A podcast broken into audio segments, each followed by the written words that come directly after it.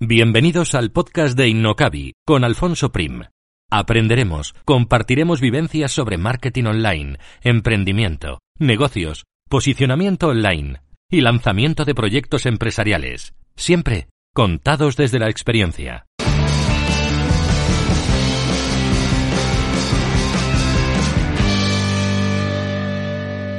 Hoy hablamos con Nawai Badiola, desarrollador WordPress especializado en crear webs de fotografía con una trayectoria y un recorrido profesional muy curioso que nos contará él mismo a lo largo de la entrevista.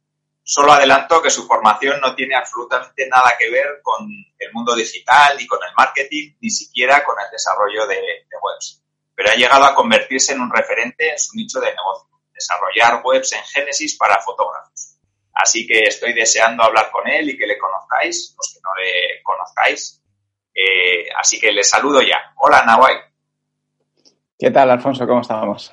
Pues muy bien, muy contento de tenerte aquí y de que nos cuentes, para empezar, si te parece bien, pues tu trayectoria y cómo has llegado hasta aquí, que es una de las más curiosas que, que he escuchado. Así que todo. Sí, Sí, sí, la verdad es que en el mundillo, bueno, voy a empezar con, yo soy Nahuay Badiola, ahora me, me, defino, como comentábamos justo ahora, como desarrollador WordPress especializado en Genesis Framework, que es una herramienta que igual luego podemos hablar un poquito más, y sobre todo ayudo eso a fotógrafos y a otros emprendedores a montar o a, a crear páginas web. También estoy bastante metido en la comunidad WordPress, que es esta comunidad pues, que es tan activa y comparte dando charlas, eh, ayudando con las traducciones y todo este mundillo que igual también podemos tocar. Y bueno, la parte de, de, background pues es curiosa, pero yo al principio me sentía, cuando los reinventados, yo creo que tenemos esta sensación cuando nos hemos formado en lo que estamos trabajando, por ejemplo, ahora, que ya llevo cinco años con WordPress, pero bueno, te da la sensación de que eres algo especial, algo diferente, ¿no? Porque eres como, ah, el que ha estudiado una cosa y está en otra. Y según llevo estos cinco años un poco de, de, en el mundillo más de emprender y tal, te das cuenta de que hay un montón de gente que viene de backgrounds súper distintos, ¿no? Es verdad que todavía no me he encontrado ninguno que haya hecho, como en mi caso, biología y luego un doctorado en neurociencia, pero sí que me he encontrado un montón de gente de AD, de arquitectura, de... Entonces, también es, de hecho, es una cosa que es muy reconfortante, porque al principio estás, pues, bueno, pues todos los síndromes que igual luego podemos hablar, ¿no? El del impostor, el de, el de qué hago yo aquí, el de tal. Y la verdad es que la parte de, de emprender y, y, conectar con gente y ver y conocer otras historias realmente te hace que, bueno, que te sientas un poco como, bueno, como, mira, estamos muchos aquí que, pues, tal y como está montado ahora el chiringo, que es, o cuando estudiábamos, mejor dicho, que era si tienes buenas notas, pues tú haz una carrera, luego yo seguía con buenas notas, pues haz un doctorado, ¿no? O sea, claro, como vas pillando un poco el caminito que te han hecho y bueno, el mercado laboral ha cambiado un huevo y, y, claro, pues realmente ahora es más normal encontrarse con gente que, bueno, tiene una formación, luego ha pivotado, ha pivotado otra vez y lo que sea, ¿no?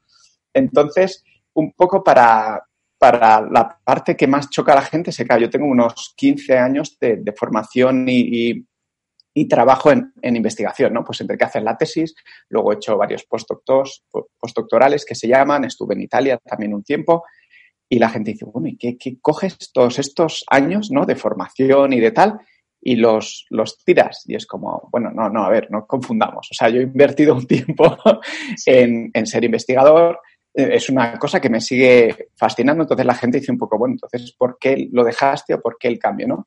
Y el cambio es verdad que vino precipitado por una situación personal un poco de, choque laboral, que tuve una mala experiencia con, con, una jefa que, por decirlo así, no se portó muy bien conmigo. Pero esto fue un poco el, el me sale el, el trigger, como el, el, lo que, sí, lo que indujo el punto de inflexión en el que yo dije, bueno, a mí esto de la ciencia me gusta mucho, pero yo llevaba años viendo que la carrera científica, tela, como muchas otras carreras. ¿eh? No voy a decir ahora que somos especiales los investigadores, pero dependes un montón de, becas del Estado, tienes que estar siempre publicando, que es, la forma en la que se te evalúa es a través de publicaciones, la ciencia básica, que es un poco lo que hacíamos, que, que es conocer cómo funcionan pues, las neuronas, mecanismos neuronales eh, moleculares, tarda mucho tiempo en, en, probar cosas, ¿no? Igual necesitas cuatro años para sacar un, se llama un paper potente y bueno, estás todo el rato ahí como con, con el peso ese encima y, y a mí me, me, gusta mucho investigar, pero el modus vivendi del investigador no me gustaba tanto. Esto era algo que ya veía desde que hacía la, tesis, pero bueno, claro, también te vas formando, sigues en ese mundo y dices, ¿qué carajo voy a hacer yo si no es esto para lo que me he formado? Y que además, bueno, no, se me daba mal, ¿no? Entonces, pues sigues ahí. Y fue este punto de inflexión que de repente estaba allí en Italia, por suerte bien, bien acompañado, porque mi, mi, mujer también estaba en el mismo centro de investigación, pero eso fue una, la primera vez que sufrí un poco así como de bullying en el trabajo y dije, uy, espérate, que esto igual me sirve para replantearme qué quiero hacer yo con el resto de mis años, ¿no? De hecho, no culpo tanto a, esa persona porque en realidad me, me, dio, me hizo un poco el, me obligó a parar y decir, vale, entonces, si yo pudiera elegir cómo trabajar, ¿cómo sería? Y mm, resumiendo mucho, sería de forma, ahora va a quedar un poco de flipado, de forma más libre, ¿no? El poder trabajar para uno mismo, donde yo quiero. Sé que suena un poco sobao y demás, pero sí que es verdad que ese era un poco el germen sobre el que quería crear algo. Entonces, pues nada, pues ahí te vas. ¿A dónde te vas a ir? Pues a Internet, a investigar un poco como, y bueno, ya te puedes imaginar que te encuentras un poco de todo, ¿no? sí, sí, sí. sí por suerte, yo tengo bastantes filias, o sea, hay bastantes cosas que me gustan y yo ya había montado una, página web en Joomla para mi hermana, para un negocio que tenía y tal. Oye, me gustó bastante y bueno, vi cuando empiezas a investigar, pues hay gente pues que te... Ahora es verdad que, por ejemplo, si te metieras ahora a investigar, te aparecería dropshipping casi seguro, ¿no? Que es este, esta burbuja que está montado. Más, vale que no más vale que no hemos empezado ahora. Exacto. Bueno, cuando yo empecé, eh, tengo que reconocer, aquí es cuando te pones una venda delante y, y dices una franja, ¿no? Y dices, yo empecé con los cantos de sirena, bueno, escuchando, no, no que me los creyera o, entregado, con los cantos de sirena de ingresos pasivos, que es otro clásico, que ahora se sigue hablando, pero yo cuando entré era, era como el, el este, ¿no? Además había gente muy potente, sobre todo de la esfera americana ya, explicando, ¿no? Cómo tiraban en piloto automático y tal y cual. Y bueno, obviamente la idea es muy, muy atractiva, pero cuando vas entrando en el mundillo ya ves que ingresos recurrentes sí existen. Pasivos. Ah, son, los, son los padres, ¿no? Sí, o, tienes, o, tienes mucha suerte, ¿no? Que hay gente que, que, igual ha dado con la tecla y sí que, pero no, no es el caso. Total que al final fui un poco pues ah, también es verdad que conocí por aquel entonces a, Joan Boluda, empecé a seguir su, podcast y sí que me ayudó un poco a, llegar a ese punto que él tanto, tanto repite, pero porque además es verdad, que es intentar juntar cosas que se te dan bien y que te gustan, ¿no? Y sobre todo la tercera es que a alguien le interese pagarte por ello. porque igual las dos primeras o a las dos primeras llegas y dices, ah, pues voy a hacer tal, y te dice alguien, ya, ¿y quién va a pagar por ello? Y entonces, pues ahí ya veo que me voy juntando un poco con cosas de la escaleta, pero yo creo que ya está bien, ¿no? Que vayamos navegando ahí. Y ahí es donde, claro, la fotografía es una cosa que, que me gustó mucho y también cuando llegó este impasse, me, me, dieron más ganas de investigar, de tal. Entonces llevaba un poco en paralelo la investigación de creación web, siempre con WordPress, porque ya Joomla se quedó como algo anecdótico. Sí, con la igual, fotografía. Igual haber empezado con Joomla es lo que luego te hizo decantarte por WordPress, ¿no? sí, claro, además piensa que, que hubo que, pues cuando lo monté con Joomla debía ser, yo qué sé, 2009 o algo así, y ya cuando retomé WordPress era 2014. O sea, imagínate también lo que, porque igual en 2009 no había tanta diferencia entre los dos eh, CMS, pero claro, en 2014, sobre todo a nivel de usuario, ¿eh? que ahora igual hay developers que ya trabajaban y decían, oye, pues funciona muy bien. Pero a nivel de usuario y de alguien que quiere seguir aprendiendo, que en mi caso, WordPress es muy agradecido y la verdad es que le cogí el gustillo.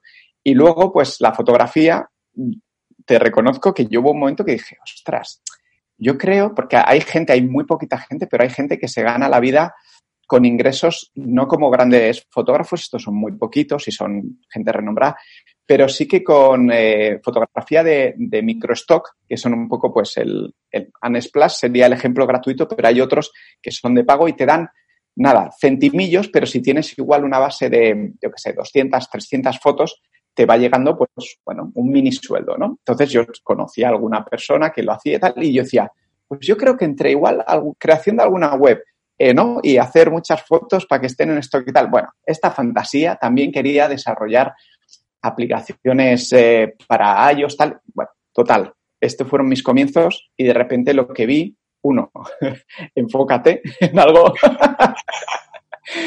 y dos, vi rápidamente que la parte de WordPress me tiraba mucho. O sea, que esta parte curiosa de, saber cada vez un poquito más, ¿no? Primero implementar webs, pero luego empezar a tocar código y hacer cosas más, eh, bueno, tener esa creatividad o esa parte tal, me, me molaba. Entonces dije, bueno, pues voy a coger la parte de fotografía que me gusta y lo voy a unir con WordPress. Y ahí es cuando nació en evadiola.com, que es el proyecto en el que empecé a ofrecer mucho contenido gratuito en el blog de cómo montar galerías de WordPress, cómo optimizar imágenes y también pues prestar mis servicios. ¿no? Entonces, este sería un poco el, el caminillo que, que, me ha llevado, que ha, cambiado, pero bueno, esto sería un poco la primera parte.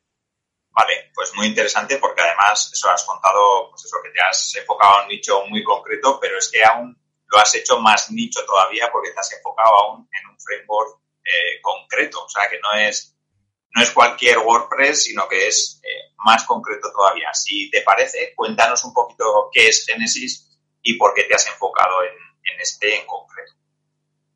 Sí, lo voy a explicar así muy, muy sencillo porque entiendo que, que, la audiencia es un poco más pues gente emprendedora y tal, no es tanto que yo, yo claro, también voy a, a, podcast de WordPress y ahí sí que me vengo arriba, cuento la parte técnica, pero aquí la idea un poco es que se entienda el concepto de cuando oigan Genesis Framework, ¿qué, qué carajo es esto? Pues bueno, Framework al final es un entorno de trabajo, sería la traducción en castellano, y en este caso Genesis Framework es un theme framework, o sea, es un entorno de trabajo para plantillas de, de WordPress es el más popular que hay ahora mismo y lo que hace, así en términos generales, es como utiliza una capa intermedia que permite que todos los temas hijo, que son los que se ponen encima y son los que ya dan el diseño, toda la parte que veis de cabecera, footer, colores y demás, se encarga ese tema hijo.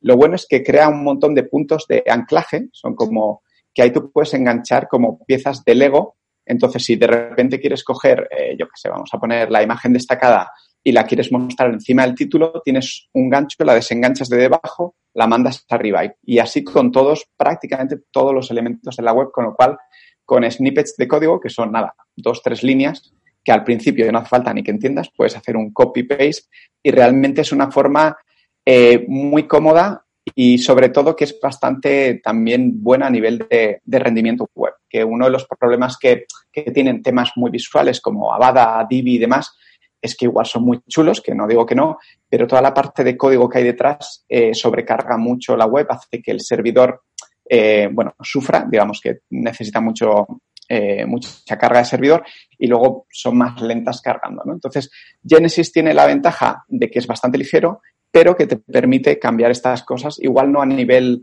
de usuario, que es verdad que ahora han metido mejoras, pero hoy no me voy a meter ahí, pero sí que a nivel de desarrollador es, realmente es un framework que, te facilita mucho la vida y el resultado final para los usuarios realmente si echan un ojo a los child themes de Genesis en general son diseños muy limpios, muy minimalistas y que están pensados para que bueno, para que funcionen bien, ¿no? No solo para hacer chiribitas y efectos y sliders y, y, y, efectos raros, sino un poco para que haya un, un están más dirigidos a, a, bueno, a convertir o a ir al, al objetivo que, que, quieres. Vale, aquí te voy a preguntar. Ah, perdona, sí, sí, sí. No, no, no, pregunta. No, no, no, pregúntame, pregúntame. No, te, te, iba a preguntar dos preguntas, pero realmente no sé cuál va primero y cuál va después. Eh, entonces te voy a hacer las dos y tú eliges. Vale. Eh, quería preguntarte que nos des algunos puntos eh, para distinguir una web que está bien hecha de otra que uh -huh. no lo está, o una web sí. buena que, que, consigue el objetivo para el que está pensado o pensada, ¿no? En este caso, la web.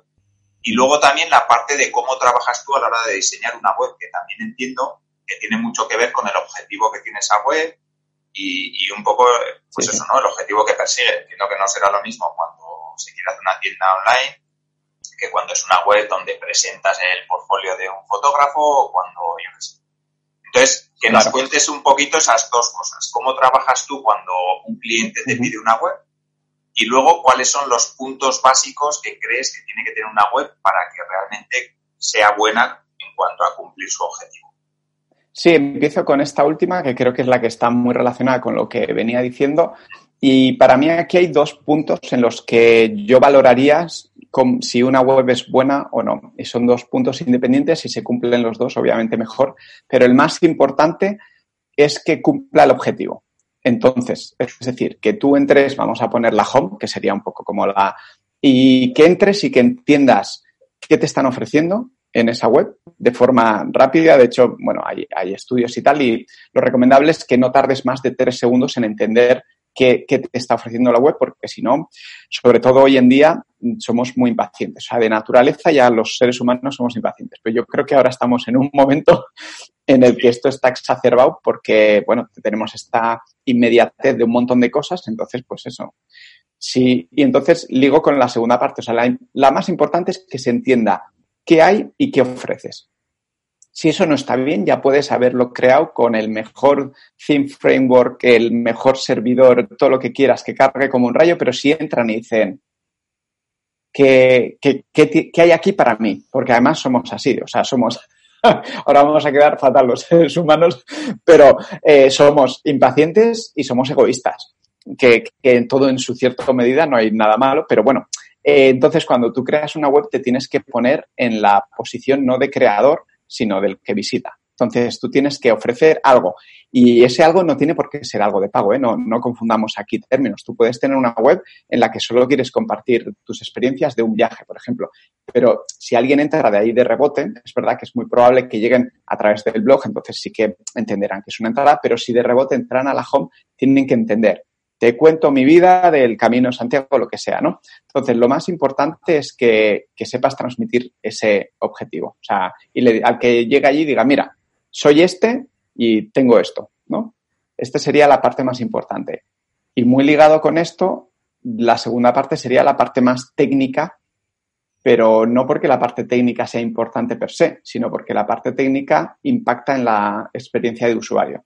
Entonces, si tú haces una home que se entiende súper bien, ¿no? Pues con un buen copy, además de, mira, pues yo soy esto, hago esto, puedes encontrarme aquí o este servicio tal, pero luego tarda seis segundos en cargar, no, no van a llegar a ver la home, porque somos impacientes y, nos vamos a ir a, otro sitio. Entonces, la parte técnica es la que un usuario final le, le cuesta un poco más ver, ¿no? Entonces, lo más importante aquí sería, bueno, una de las cosas más importantes sería tener un hosting decente. Hoy no, no voy a dar ni marcas ni nada, pero sí voy a deciros que un hosting gratuito seguramente no sería la, mejor opción. y, y, luego sería la parte, pues, que vas, claro, tú piensas que el hosting es como la casa y sobre eso vas poniendo cosas, ¿no? Pues en este caso yo recomendaría poner WordPress, sobre todo para un usuario, porque va a tener un montón de información y de herramientas a un clic para poder ¿no? configurarlas. Y la parte que es importante es el tema y los plugins, que al final WordPress es, el, es igual para todos, donde la puedes liar más, por así decirlo, o ralentizar más es dependiendo de qué tema pones o qué plugins metes, ¿vale? Entonces, por eso, a nivel de, de temas, ya no me, no me, pongo más técnico, pero sí que una idea que me gusta dejar siempre es que nunca utilicéis temas que tienen funcionalidades dentro. Es decir, si un tema te dice, tienes un constructor visual y tienes una galería con sliders y tienes un portfolio, todo eso que estoy comentando no debería ser parte del tema, sino que debería ser parte de un plugin, ¿vale? Esto es muy importante, sobre todo cuando quieres cambiar de tema, porque si lo haces todo dentro del tema, cuando cambias de tema, de repente es como, uy, mi contenido no, es, no está, he cambiado de tema y mi contenido no está. Y eso es porque la anterior plantilla se lo ha secuestrado todo y es, bastante fastidioso. Y esta sería hasta donde, hasta donde me voy a poner técnico hoy. Vale. Vale, y a la hora de trabajar con un cliente, eh, ah, para plasmar ese objetivo en la web, ¿cómo lo haces? Porque entiendo que sí que hay un trabajo previo donde tienes que analizar qué es lo precisamente ese, ¿no? ¿Cuál es el objetivo del cliente? ¿Qué es lo que quiere con la web? ¿Para qué es? Ese tipo de cosas. Sí, sí. La, segunda pregunta, como lo gestiono yo, que supongo que es como lo gestiona la mayoría de, personas, es que según me contactan, yo ya tengo eh, un, bueno, pues digamos que una plantilla de respuesta dependiendo del tipo de, persona, porque puede, si es un fotógrafo, pues más o menos ya tengo una plantilla porque son los que más me contactan. Sobre todo es un link con un briefing, que al final son 10, 11 preguntas la primera es cuál es el objetivo de tu web, obviamente. y, también necesito entender, sobre todo para hacer un presupuesto adecuado, qué funcionalidades. Entonces ahí sí que pongo como ejemplos, ¿no? De qué son funcionalidades. ¿Quieres vender fotografías? ¿O quieres hacer un membership site? O, bueno, esto sería un poco lo que hace que, a nivel funcional yo entienda cómo, cómo tiene que ir. Y luego está eh, la parte, a ver, un segundo, sí. Ah, sí, de referencias visuales, porque normalmente eh, es verdad que en un proyecto grande, lo ideal, que esto sería, además viene un poco vinculado con lo que comentábamos antes de empezar, es que en este mundillo, según entras, te vas dando cuenta de que existen un montón de rol, roles distintos. O sea, lo que se llama el informático, que podría ser así, que es el que hace la web, dentro de ahí, pues puedes empezar a desglosar, ¿no? Por ejemplo, la parte técnica sí que la hacemos los desarrolladores WordPress. La parte de diseño lo hace un diseñador, que a priori es un diseñador. Y luego, pues la parte de textos que te voy a contar, ¿no? Pues si tienes un copywriter, mejor. Pero claro, esto es, eh, o sea, está bien conocer toda la playa de gente que estamos ahí trabajando, pero luego hay eh, presupuestos y presupuestos, ¿no? Entonces, por ejemplo, muchos emprendedores lo que necesitan es algo un poco, pues, que, que no, no, no, tienen para, digamos, para pagar eh, a, a los tres perfiles. Entonces, claro, yo sí que me encargo de la parte de diseño, pero lo hago siempre pidiendo una base visual en la que yo me pueda basar.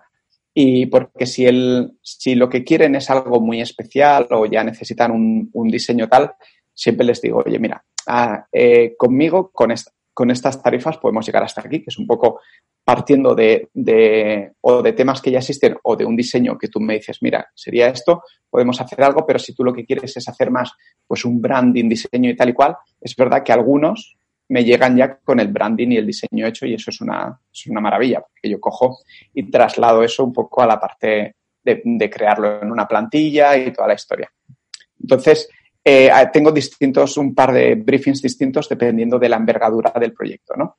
Y, y, en algunos es más importante entender, o sea, el objetivo siempre hay que entenderlo, pero en algunos es más importante cómo quieren estructurar la información, que esto también siempre lo es, y en otros es más importante entender toda la funcionalidad para elegir bien los plugins y no pillarte los dedos de cara a futuro, no meter tampoco demasiadas eh, funcionalidades eh, como, que puedan ser como redundantes. Entonces, bueno, un briefing que, que, al final es un briefing que da un poco así, pero al final es que tú tengas bien preparado una serie de preguntas en las que tú puedas extraer el contenido. Y normalmente después de esto sí me gusta hacer una sesión de, de videoconferencia pues, pues en Zoom o en WebEye o demás pero siempre exijo ese, o sea, porque hay gente que dice, te, te, este es mi número, llámame, ya hablamos, y es como, vale, igual hay gente que se siente cómoda así, yo no me siento cómodo, yo necesito tener algo, o sea, que alguien se ha tomado 5 o 10 minutos para ponerme por escrito sí. qué quiere y sobre, y sobre eso trabajamos. Entonces, sí. esa sería un poco la... Eso es importante, ese trabajo previo, y luego entiendo que también es importante que haya una persona que decida si la web va por buen camino o no, porque como haya cinco o seis decisores, eso ya se puede alargar hasta, hasta el infinito. Sí, sí, sí, exacto. Vale, hablando del tema de WordPress, has, has, comentado también que una de las ventajas que tiene WordPress es su comunidad y todo lo que rodea a WordPress, ¿no? Y toda la gente que hay, aportando un montón de ideas, de contenidos, de traducciones, como decías también. Cuéntanos un poquito cómo es ese entorno WordPress y las WordCamps que se organizan, en qué consisten que, tú que estás metido, pues yo creo que es un tema interesante también. Sí, sí, yo de hecho, si tuviera que, que remarcar una gran ventaja de WordPress, obviamente que funciona bien como CMS, porque si no, no lo estaríamos utilizando. Pero la mayor ventaja para mí no es el software, sino que esté construido sobre un software libre y que se puede.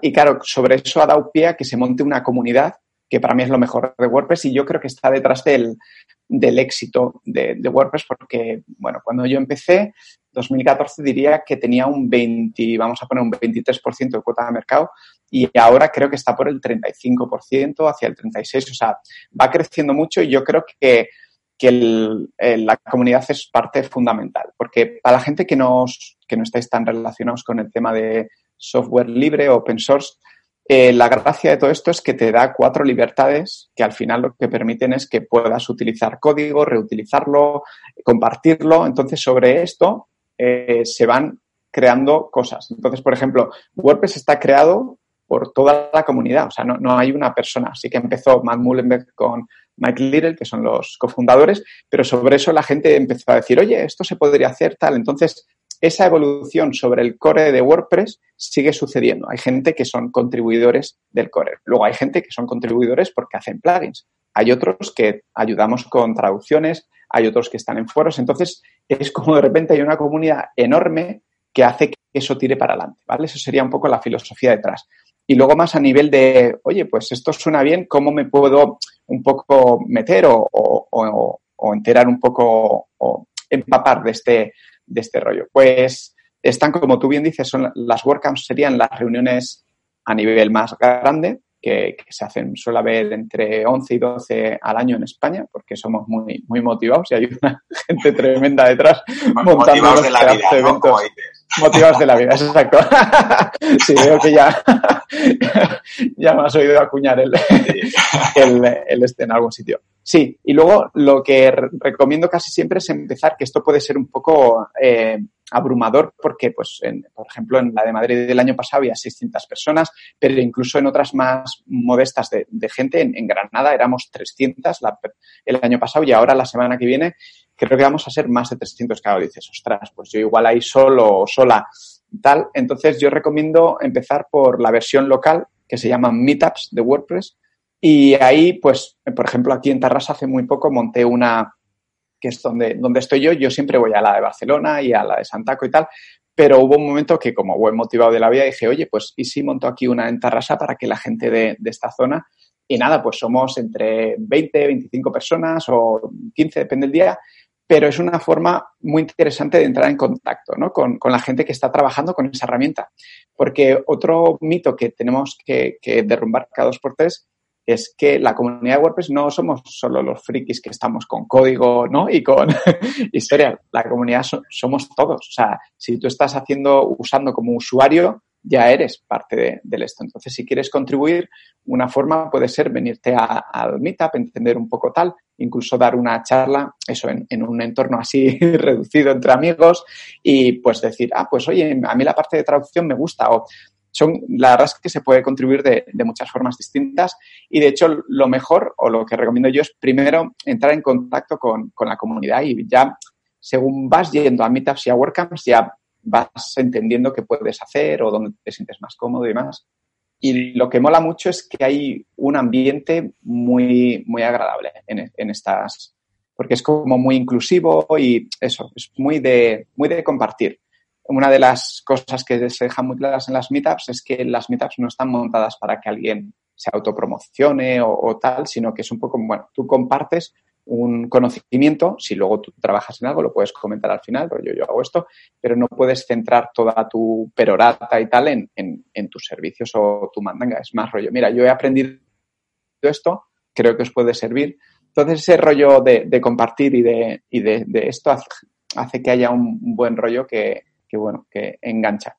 Vale, vale pues eso, eso es, está muy chulo porque uno de los riesgos, por decirlo de alguna manera, una de las preocupaciones que tienen las personas que están empezando es, a mí no me conoce nadie, ¿cómo, cómo empiezo? ¿no? Pues una manera de hacer networking muy buena, yo creo que es, pues eso, apuntándose a este tipo de meetups, a este tipo de, eventos, ¿no? Donde hay otra gente que, bueno, que puede estar en tu misma situación y gente que sabe mucho más, de la que puedes aprender Así que me viene perfecto para hilarlo con la siguiente pregunta, que es cómo te das a conocer, eh, ya que llevas un recorrido de unos años, ¿no?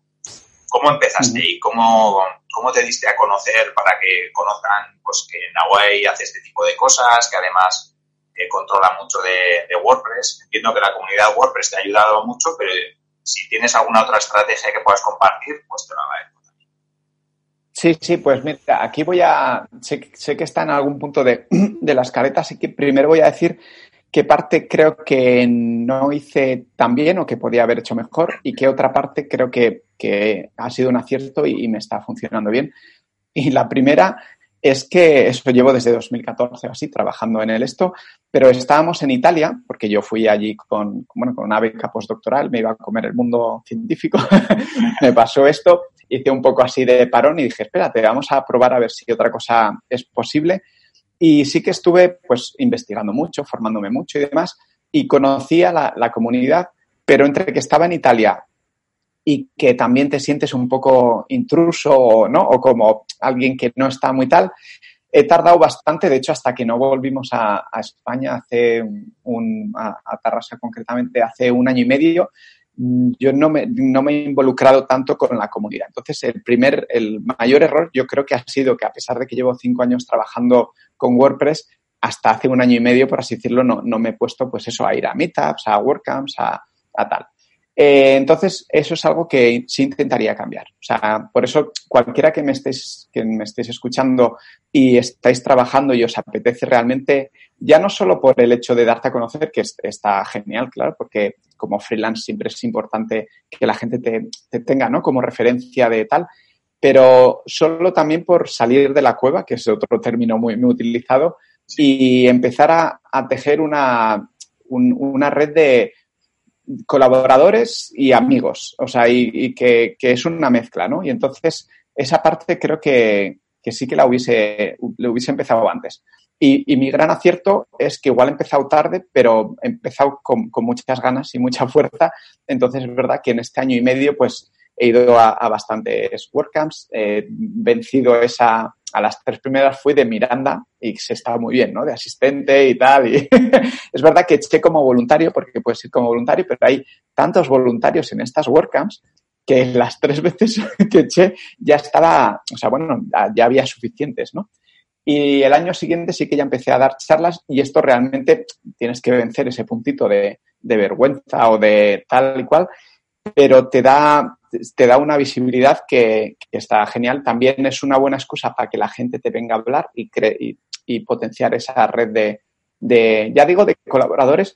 Y no hablo siempre de gente que te vaya a pasar trabajo o de tal, o sea, no siempre es en términos eh, económicos, laborales puros y duros, sino que si tú tienes una duda o no sabes cómo hacer algo tal, es más fácil recurrir a alguien que has pasado un fin de semana o un par de fines de semana compartiendo cosas y decirle, oye, esto, cuando te llega algo así, ¿cómo lo haces?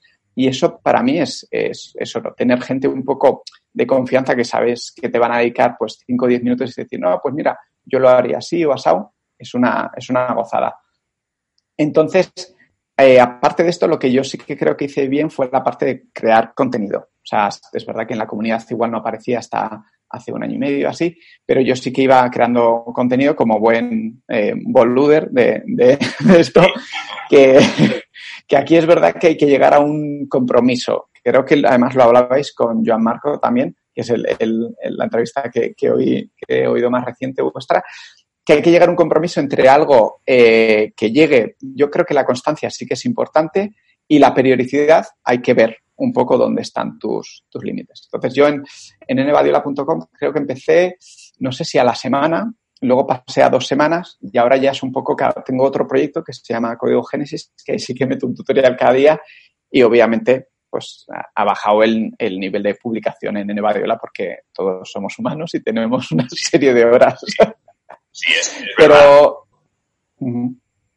Pero la parte de crear contenido creo que está muy bien también, porque a mí todos los primeros trabajos me llegaron, obviamente, primero de Full Friends and Family, que dicen, y los segundos fueron fotógrafos, que al ver que yo me gustaba y dominaba tanto, pues de todo, toda la parte de optimización de imágenes, cómo mostrarlo chulos en galerías, lightboxes, cosas muy específicas, decían, ostras, este tío tiene esa sensibilidad o ese conocimiento y, y luego cuando les pasaba un poco la, la encuesta de que, les había gustado o les había hecho de cantar y tal, la mayoría era un poco pues que me habían oído o leído hablar del tema, con lo cual eso siempre, siempre lo recomiendo. Puede ser en formato texto, puede ser en formato podcast, un mix y sobre todo si vais a hacerlo, eh, lo que comentábamos antes, ser realistas y yo creo que vale más la pena constancia que, que eso, que empezar dándolo todo con algo diario y, y, que luego tengas que ir desescalando y que de repente ya no tenga ni periodicidad porque estás quemado, ¿no? Entonces, esa parte es, es importante.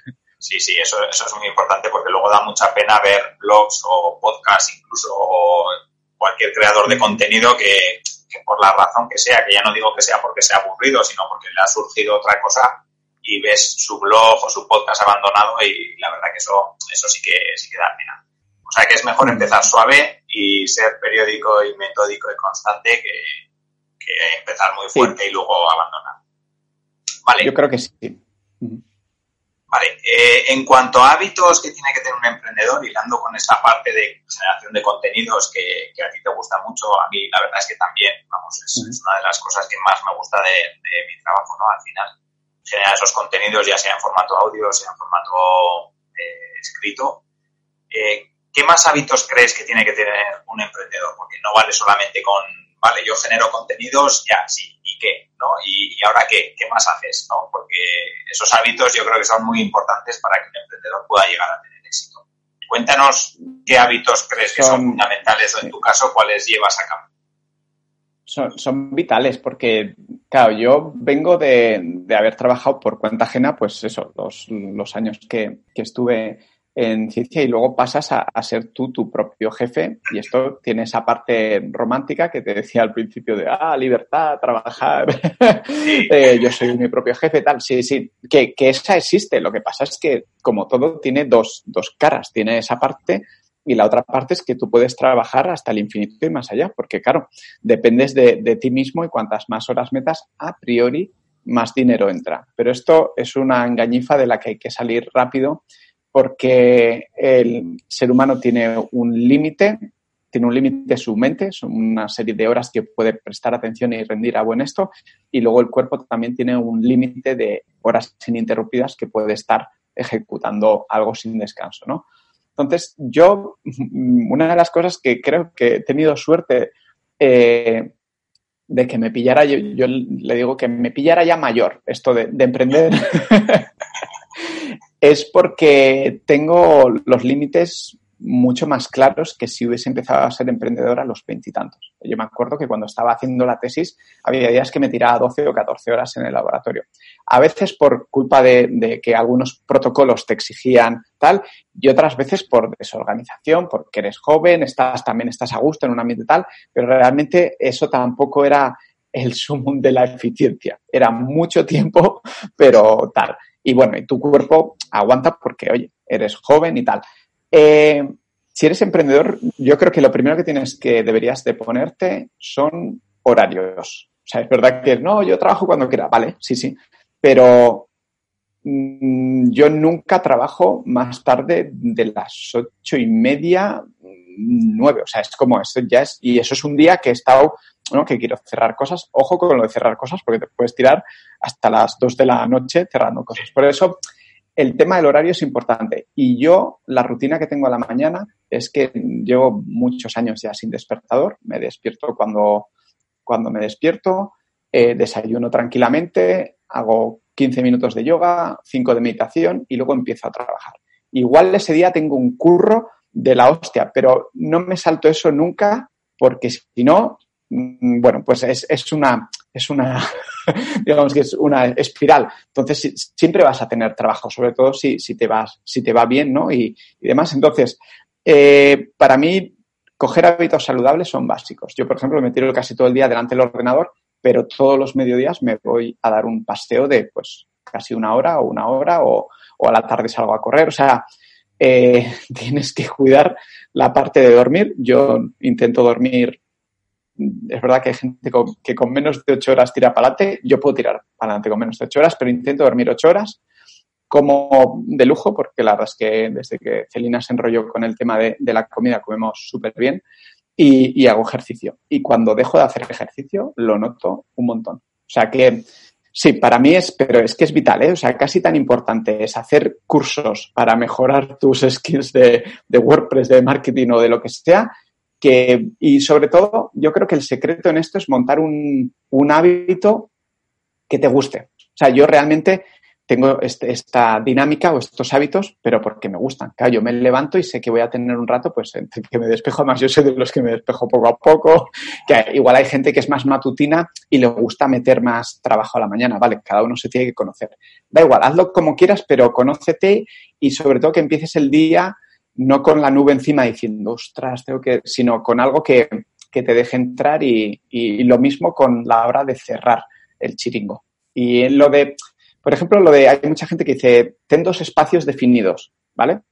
Eh, sí, yo creo que ayuda un montón, pero al final todo depende más de tu cabeza que de los sitios. Los sitios ayudan a que la cabeza haga ese clic, pero tú también tienes que, poner de tu parte. O sea, de, decir, mira, yo es que a partir de las 8 ya, a mí ya me pueden decir lo que sea, que a no ser que se haya caído una web que sé que en 5 o 10 minutos la puedo levantar y pues eso, eso que te va a querer el, el cliente por esos 5 o 10 minutos, para el resto es muy importante fijar horarios. Mira que es, tienes ese, es irónico, ¿no? Porque tú trabajas como freelance para trabajar cuando quieras, pero precisamente por eso, o sea, cuando quieras, tú, y esa es la parte más complicada, es más fácil explicarla como lo estoy diciendo yo, que luego llevarlo a cabo, pero...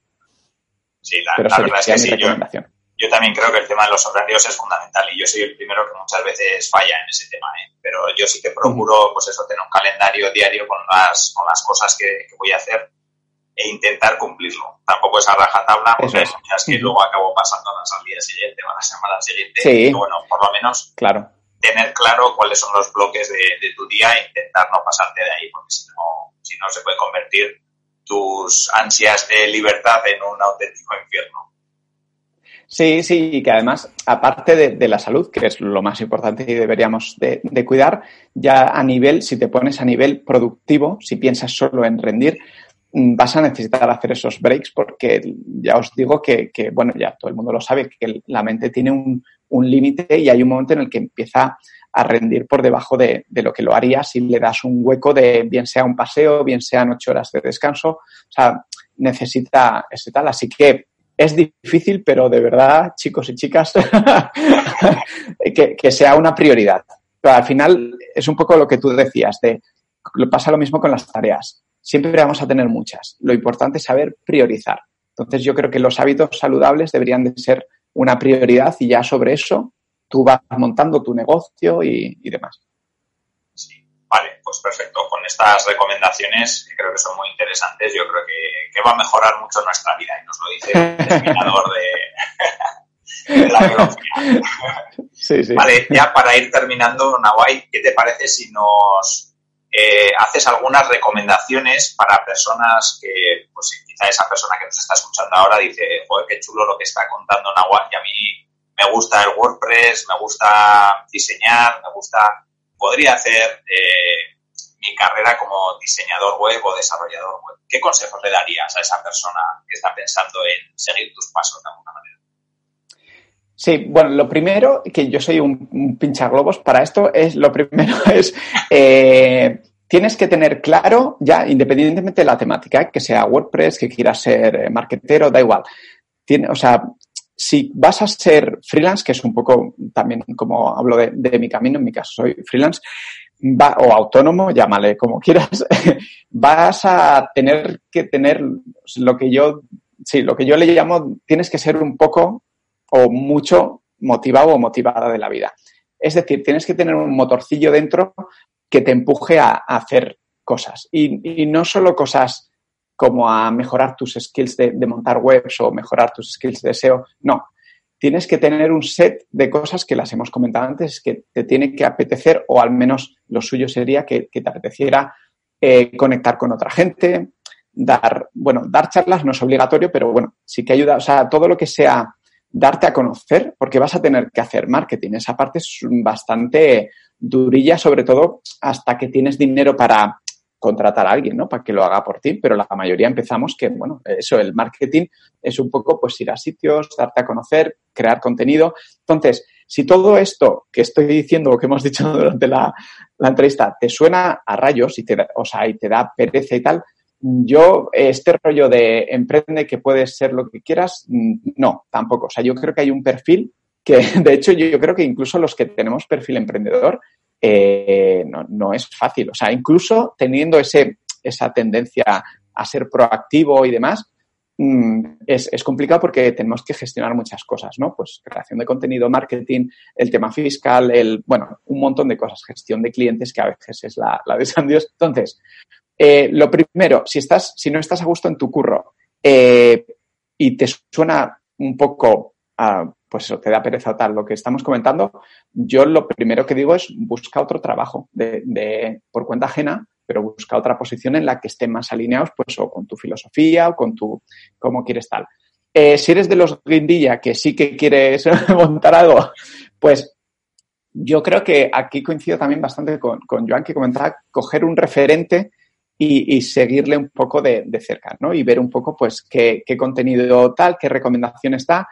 Y obviamente te vas a tener que formar. En el caso de WordPress, si lo quieres hacer, eh, es una suerte porque hay mucho contenido, hay mucha gente compartiendo de forma gratuita eh, contenido, con lo cual puedes empezar siempre ahí, pues en WordPress TV, yendo a meetups, que son gratuitas, no lo hemos dicho, pero son gratuitas. Las WordCamps son un rollo 20 euros, o sea, son eh, eventos súper asequibles y ahí tienes un montón de conocimiento por la patilla y luego también hay otras plataformas que te ayudan un poco, eh, que igual son de pago, pero sí que te hacen un poco el, la curación de contenido y te hacen un itinerario de formación o demás.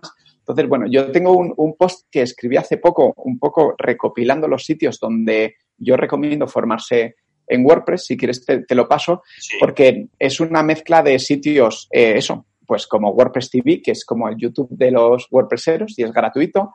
Están las meetups, o sea, hay un montón de, opciones gratuitas y luego otras de, profesionales que creo que hacen un buen trabajo como formadores. Entonces, yo creo que ese sería un, buen sitio del, que tirar.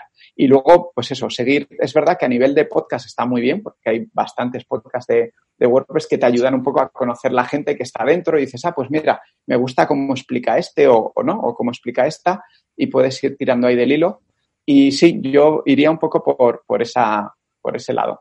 Y sobre todo, no te olvides que si vas de, freelance, que es lo que estoy un poco comentando, aparte de formarte con hard skills, que son, serían un poco la parte de PHP, CSS y tal, la parte de soft skills las tienes que trabajar sobre todo de cara al cliente. O sea, toda la parte de gestión de cliente, también si encuentras un sitio o alguien que te explica un poco cómo lo gestiona él y demás, creo que también te va a ayudar. Que a mí es lo que más me costaba al principio también, porque la parte de formación obviamente me, cuesta, pero como siempre me ha gustado mucho estudiar, pues me metía, ¿no? Me hacía los cursos de CSS, de HTML, tal, no sé qué, pero la parte de cómo venderte o cómo pasar un presupuesto a un cliente o cómo, ¿no? Toda la parte de ese flujo de trabajo que comentábamos antes, de crear un briefing, claro, eso lo tengo más depurado, pero al principio yo iba muy loco, ¿no? Entonces también os recomiendo encontrar a alguien que, bueno, o que, que comparta cómo lo hace él o ella y, demás. Sí, toda, esa parte, sobre todo las personas que venimos de una parte más técnica, yo creo que toda esa, yo soy ingeniero industrial y, un poco como tú también, ¿no? Yo me reconvertí a, esto pues porque, bueno, pues ya estaba un poco harto de, trabajar por la cena y, y bueno, eh, pero sí, sí que es verdad que sobre todo las personas que venimos de una parte muy técnica, sí que, sí que nos fijamos más en el producto, en el servicio, en aprender, en no sé qué, pero luego se nos olvida un poco toda esa parte comercial y de venta que es, al final es fundamental. Si no, si no llegas a los clientes, es como si, vamos, ya puedes tener mejor producto que si no lo vendes, no, no haces nada, ¿no? Exacto. Sí, sí. Vale, pues ya, si te parece, para, para terminar, eh, ¿algún libro, algún blog, algún podcast que nos puedas recomendar y que te parezca que es interesante para esa persona que nos está escuchando con atención? Sí, pues aquí voy a hacer un poco de trampa. Voy a, voy a decir que yo la tendencia de recomendación, porque es el libro que más me ha marcado, pero reconozco que es tan tópico que voy a dar otro, es el de 100 años de soledad, pero como este es, como muy clásico, muy típico y tal, recomiendo, si no lo has hecho, lo puedes leer, pero quería dar otro que es un poco más, igual menos conocido, pero que me que de hecho comparte muchas cosas a nivel de narración, esto de, juntar tiempos distintos y desarrollar los personajes en paralelo, que es Yo Confieso, de Jaume Cabré, que, te cuenta una historia aquí además basada en, Cataluña. el, el escritor también es catalán, eh, y de estos libros, es, un buen libraco, ¿eh? pero de estos libros que dices, ostras, ¿qué me está contando? Porque te hace un poco este juego de, tiempo y tal, pero está muy, muy bien escrito y lo, recomiendo mucho. O sea, a todo el mundo que le guste la novela así de, personajes y, bueno, tiene un poquito de historia detrás y tal, está, está, está muy bien. Vale. Pues y luego la, la segunda trampa que te voy a hacer es que en vez de decir un blog, porque yo me doy cuenta de que al final entro mucho, entro a muchos blogs, ¿eh? pero sobre todo para informarme, ¿no? Pues de WordPress, que WP Tavern, tal, no sé qué, y más que dejar uno de estos a la audiencia, que, tal me apetecía dejar algo de, pues más de ocio y de, consumo y descubrir tal. Así que te voy a dar dos podcasts, que ya te he dicho antes que soy muy podcastero, que no tienen nada que ver tampoco con, con, WordPress, porque también va bien descomprimir un poco. Y uno de ellos es Todopoderosos, es bastante conocido, pero la verdad es que tienen, los cuatro que, lo llevan tienen, tienen mucha gracia. Es una mezcla así, siempre cogen un referente o, o de director de, de cine, o creador o escritor, han hecho alguno de Stephen King también, y la verdad es que son dos horitas bastante gamberras, pero aprendes si te diviertes, está, está muy bien. Y el otro que me gusta mucho, que es, tiene un formato así de 20 minutos, muy cuidado y tal, es Entiende tu mente, ah, de Molo Cebrián, que además tuve el placer de, conocerle en Pontevedra y él ya me caía bien, solo de escucharle en el, en el podcast y que me parece que hacen un trabajo muy, muy didáctico, muy enriquecedor y luego lo conocí en persona y dije, este es tan majo como suena en, el podcast. Así que también os lo recomiendo porque hay mucha química entre los tres que, hablan. Tienen allí una coach y un psicólogo y me parece que está, que está muy bien. Además, bien editado, bien producido. Molo es como muy cuidadoso con eso y me parece una buena recomendación también. Vale, pues perfecto. Pues entonces ya solamente para las personas que, nos están escuchando, ¿dónde te pueden encontrar? Eh, ¿Cuál es tu web, tu blog, tu membresía, tu Sí, sí. Sí, pues ahí tengo, tengo mis cositas. Eh, tengo enevadiola.com, que es donde ofrezco mis servicios de desarrollador y sigo metiendo contenido más enfocado a usuarios de WordPress que quieren montárselo ellos solos también. El contenido muy enfocado a, fotógrafos, pero también sirve para gente que quiera empezar a, montar su web. Luego tengo un podcast con Esther Sola, que es una desarrolladora web que, que en Freelander contamos cómo nos va cómo nos va un poco la vida de, de, freelance de developers de, WordPress e intentamos hacer pues, una cosita así de media hora contando, normalmente elegimos un tema, contamos cómo va la semana, contamos un poco el tema y la idea es un poco compartir pues eso, gente que está en el mundillo pues que, que coja ideas o, o demás. Y, y nada, por último tengo la, esto sí que sería ya más para un perfil técnico de gente que quiera eh, decir, oye, esto de Genesis Framework, ¿cómo se puede empezar a trastear? Pues tengo la membresía de códigogenesis.com que ahí cada día saco un tutorial con, un snippet para, bueno, en el que explico qué hace ese snippet y cómo puedes modificar un child theme o también hay bastantes cosas de, ya tengo más de 400 tutoriales, unos 100 son específicos de WordPress también, o sea que hay una mezcla así.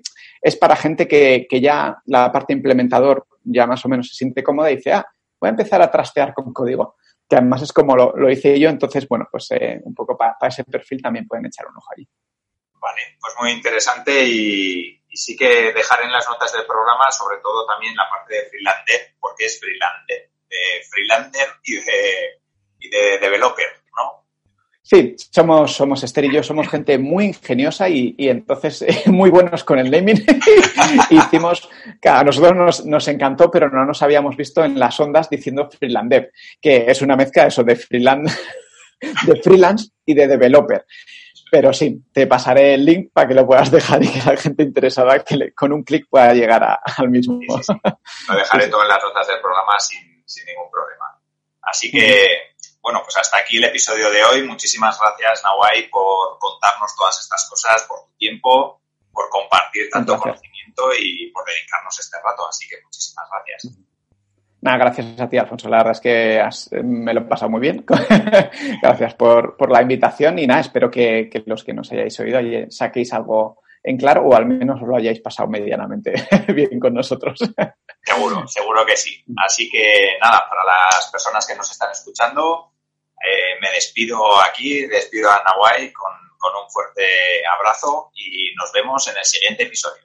Si quieres avanzar con tu startup, empresa o proyecto emprendedor, en Innocabi encontrarás la información que te ayudará a conseguirlo. www.innocabi.com